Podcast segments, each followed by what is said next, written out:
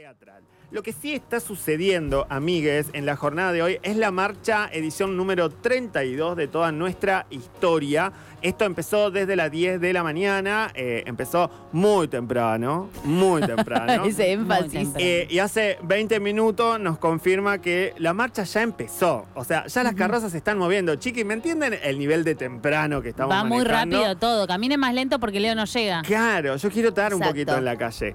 Eh, bueno, por ahí, que en términos de, la consigna y como para ahí quizás ir a lo que siempre ocurre año tras año en la comisión organizadora de la Marcha del Orgullo, se eligieron 27 subconsigna y el lema este año es ni un ajuste más, ni un derecho menos. Yo creo que... eh, esta es mi lectura, ¿no?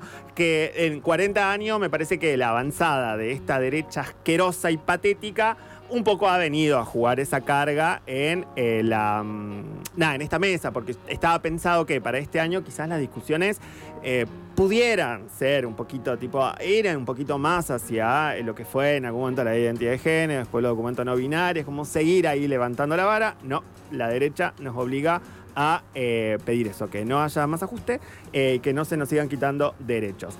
Eh, ¿qué es lo que, ¿Cuáles van a ser entonces eh, las consignas para hoy? Un ajuste más, ni un derecho menos. Ley antidiscriminatoria, ley integral trans ya. Frenemos a les antiderechas, ¿sí? Como decíamos, hay eh, 27 subconsignas, algo y un ejercicio eh, que a mí me parece eh, fundamental para este tipo de jornadas y que es el ejercicio de la memoria. Tiene que ver con entender que, eh, que hoy vayamos todas drogadas, que hoy podamos después tener muchísimas fiestas para elegir, que haya muchísimas carrozas, que haya un Estado ahí cortando la calle y todo lo que quieran.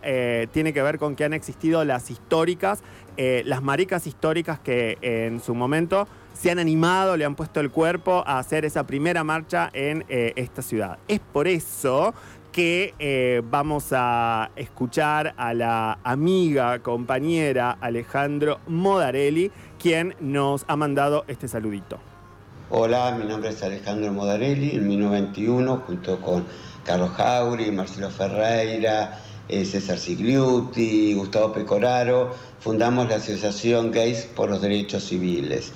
Eh, una asociación que tuvo muchísima importancia eh, para hacer progresar la visibilidad de nuestra comunidad y también este, en el campo jurídico, en el campo político, eh, tener mucha mayor presencia que antes. Al año siguiente, este, junto con otras organizaciones, dimos forma a lo que sería la primera marcha del orgullo, que en ese momento se llamó Lésbico Gay. El año siguiente, en la sigla, incluyó a las travestis trans y así llegamos eh, con, con toda una serie de derechos adquiridos a esta marcha número 32, en la que este, realmente estamos ante una disyuntiva, ante una amenaza a esos derechos que vengo, la que vengo refiriendo. Y este, realmente no solamente eso, no solamente los derechos, sino no- la legitimidad que supimos conseguir dentro de la sociedad. Este, realmente es un momento muy peligroso y eh, escucho muchísimo jóvenes de nuestra comunidad eh, que van a apoyar esta especie de, de catástrofe que, que, se iría un gobierno tan autoritario como el que propone la libertad avanza, ¿no?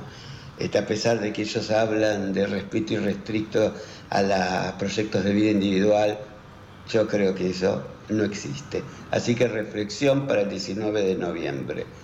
Eh, muchas gracias.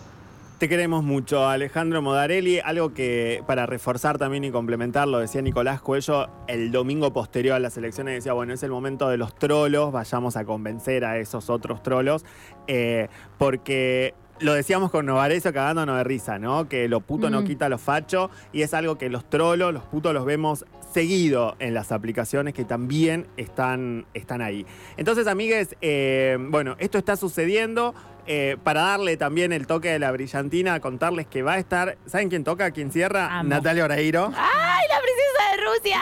Va a estar tocando Natalia Oreiro. Alta banda se armó sí, la Nati. Sí, sí. Eh, y en esos permitidos, marica, que suba Moyo y que las maricas le digan cosas y que después, después se baje. Que pase eso. También va a tocar Lucy Patané, Carola Zelaski, Lu Martínez, Pilar Cumbia Queer y eh, Noelia Cincura. Me gusta la... O sea, tocan todas juntas.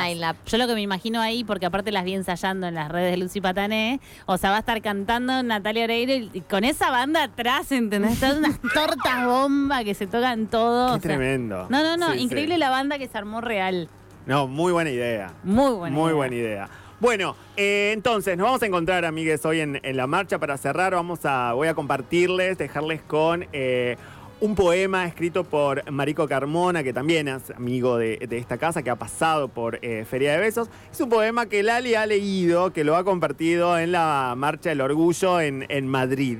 Eh, y este poema se los voy a compartir a ustedes y que es alusivo justamente a eh, esta jornada. La marcha del orgullo, que puede ser refugio, que puede ser consuelo, para llegar llorando, para llegar cantando, para brillar bailando, lo que sea, para juntarse, para decirse, para vestirse, para probar por primera vez, para dejar ser, para empezar de nuevo, para llorar el duelo, para entregar consuelo pensada para organizarse, para reencontrarse, para mirar algune y decir así. Así quiero ser e intentarlo y fracasar y sentirse muy sola, solo, sole, para volver y volver siempre a marchar.